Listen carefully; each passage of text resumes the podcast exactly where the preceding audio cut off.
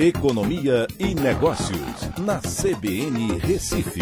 Oferecimento Cicred Recife e Seguros Unimed. Soluções em seguros e previdência complementar. Olá, amigos, tudo bem? No podcast de hoje eu vou falar sobre Elon Musk, que comprou 9,2% das ações do Twitter ao invés de lançar sua própria rede social. Com a movimentação, as ações do Twitter avançaram mais de 20%. Essa rede social, onde Musk tem mais de 80 milhões de seguidores, foi alvo de críticas dele em relação à liberdade de expressão. A relação de Musk com o Twitter sempre foi bastante controversa e já gerou muitos desdobramentos nos seus negócios. Em 2018, ele disse que iria comprar as ações de volta da Tesla e que tinha os recursos para fazer isso, e anunciou no tweet, no seu Twitter. Após esse tweet, as, as ações da Tesla subiram consideravelmente, beneficiando ele.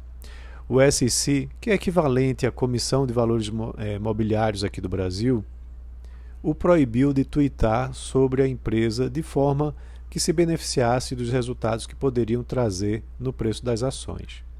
Isso depois de investigações pelo tweet de 2018 que valorizaram né, esse tweet valorizou bastante a sua fortuna.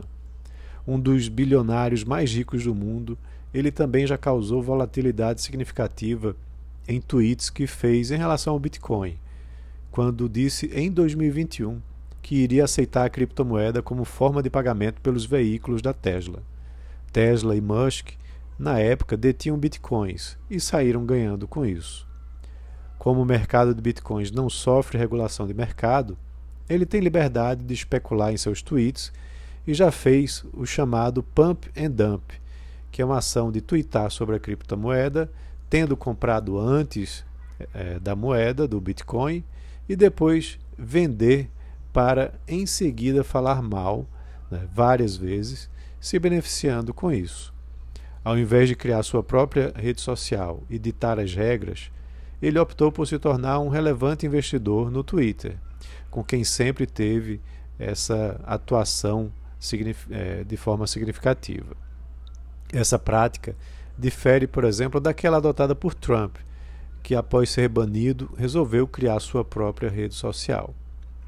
A compra de participação elevada no Twitter traz questionamentos sobre a sua influência nas regras futuras de controle de fake news e também de liberdade de expressão que ele vem questionando ultimamente e isso também poderá afetar o bloqueio de usuários e de comentários questionáveis. Então é isso. Um abraço a todos e até a próxima.